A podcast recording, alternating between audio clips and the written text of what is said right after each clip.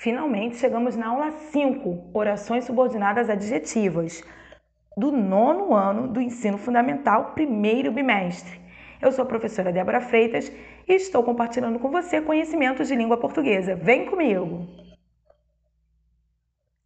Pois bem, uma oração subordinada adjetiva é aquela que possui valor e função de adjetivo, de uma caracterização, uma qualidade. Ou seja, uma oração inteira que possa ter valor de adjetivo. Já pensou isso? Que legal! Então, geralmente, as orações subordinadas adjetivas, elas têm uma função de explicar um termo, uma palavra anterior. E nós vamos ver com mais peculiaridade à medida que essa aula for ministrada. Então, é, elas equivalem ao adjetivo. E as orações é, subordinadas adjetivas vêm introduzidas por pronomes relativos e exercem a função de adjunto adnominal do antecedente, porque uma das funções sintáticas de palavras e orações com valor adjetivo é o de ser adjunto adnominal, que são palavras determinantes, palavras que circulam os substantivos, que determinam os substantivos, certo? Observe o exemplo. Esta foi uma redação bem-sucedida. Note que o substantivo redação foi caracterizado pelo adjetivo bem-sucedida. Nesse caso, é possível formarmos outra construção a qual exerce exatamente o mesmo papel, só que agora com uma oração inteira com valor de adjetivo. Então lembre, a primeira oração a primeiro período que eu falei antes foi: esta foi uma redação bem sucedida. Um período simples. Agora, olha o que, que vai acontecer. Esta foi uma redação que fez sucesso. Então, tem inclusive o mesmo sentido, só que agora eu coloquei um verbo, o verbo fazer. Portanto, eu tenho uma oração. Então, esta foi uma redação, é a oração principal e a próxima que explica essa redação será uma oração subordinada adjetiva, que fez sucesso, porque ela tem valor adjetivo. Perceba que a conexão entre a oração subordinada adjetiva e o termo da oração principal, que ela modifica, é sempre feita pelo pronome relativo que, que além de conectar ou relacionar duas orações, o pronome relativo, ele desempenha sempre uma função sintática na oração subordinada, pois ocupa o papel que seria exercido pelo termo anterior, pelo termo antecedente. Então, observe, para que dois períodos se unam num período composto, altera-se o modo verbal da segunda oração, certo? Atenção! Preste bem atenção, não perca o foco. Essa é a nossa última aula do primeiro bimestre. Vale lembrar, um recurso didático para reconhecer o pronome relativo que é que ele sempre pode ser substituído por o qual, a qual, os quais, as quais, porque eles também são pronomes relativos. E eu tenho outros pronomes relativos, eu tenho cujo, eu tenho onde, certo?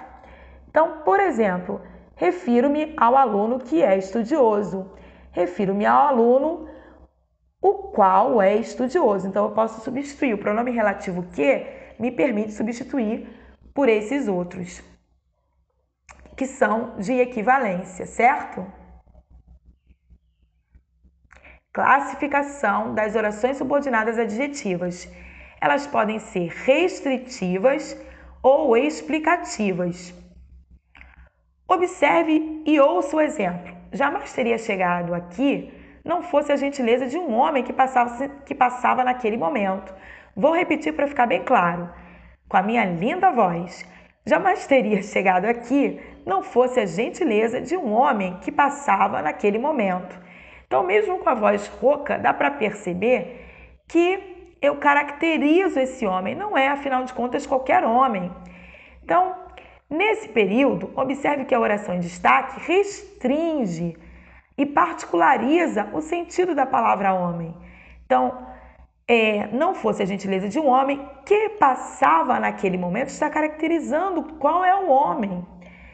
Trata-se de um homem específico, único, que foi particularizado a partir da oração subordinada adjetiva restritiva. A oração limita o universo de homens, isto é, não se refere a todos os homens, mas sim àquele que estava passando naquele momento, certo? Já a oração subordinada adjetiva explicativa se dá da seguinte forma: ouça o exemplo agora.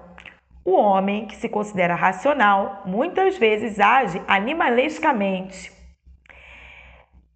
Você não está vendo no papel a oração, embora você pudesse anotar, você possa, possa anotar aí agora.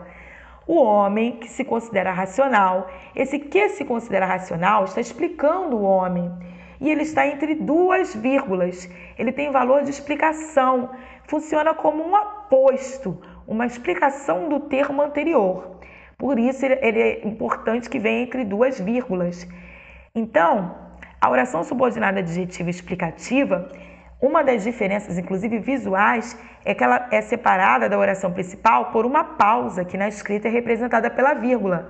E é comum, por isso, que a pontuação seja indicada como forma de diferenciar as orações explicativas das restritivas. A explicativa sempre vem entre vírgulas.